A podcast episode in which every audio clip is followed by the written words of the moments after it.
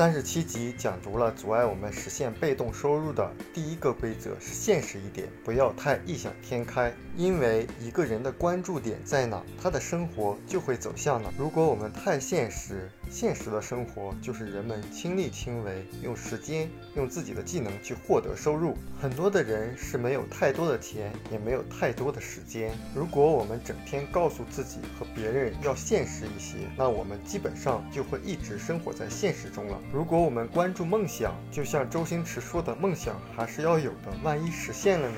那我们看一下阻碍人们获得被动收入的第二条规则，就是人生中最美好的事物是免费的。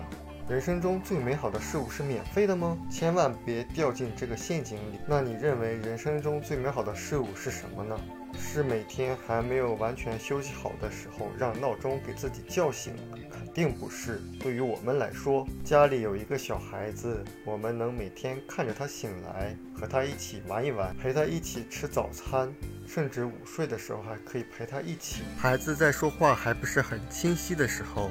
他还特别想跟你交流，特别想传达一些事情，这对我们来说都是非常美妙的事情。我们也愿意和家人一起去旅游。最重要的是没有时间压力，不用计算着开支，和家人一起自由自在的旅行，不做攻略，自驾一场说走就走的旅行。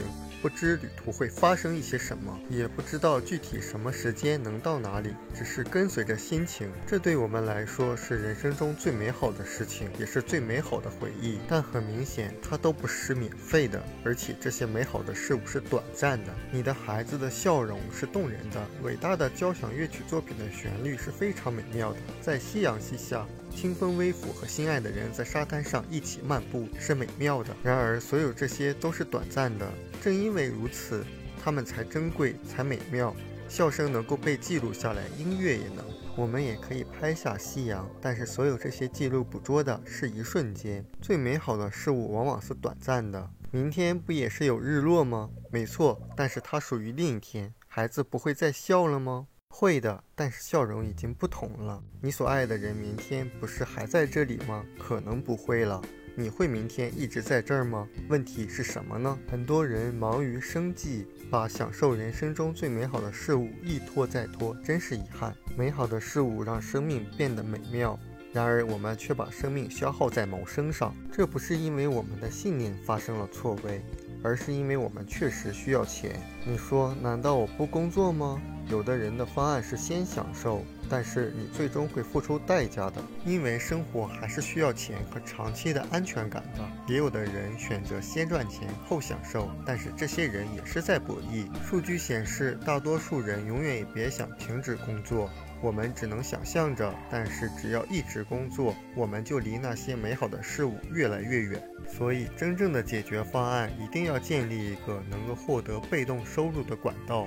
也就是借助一个系统，我们进入企业拥有人象限，建立了一个最终能够自动发展的企业。当有一天你的生意建立起来了，你停下来的时候，你的生意仍然在自动的发展，创造源源不断的利润，就能够带来经济自由、时间自由、有保障的生活方式。实际上，我们并不是催促你赶快去赚大钱，只是在告诉人们，你有能力赢得自由。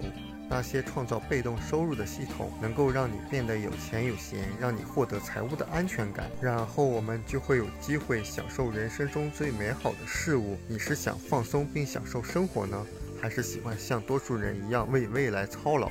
为缺钱、缺时间而变得有压力。实际上，我最想要的就是自由安排的时间。我如果不学会打破规则，实际上就是金钱的奴隶，去辛辛苦苦的为金钱工作，还会感到经济上的压力。更糟糕的是什么？我们的下一代也可能是这样的。而我的经历告诉我。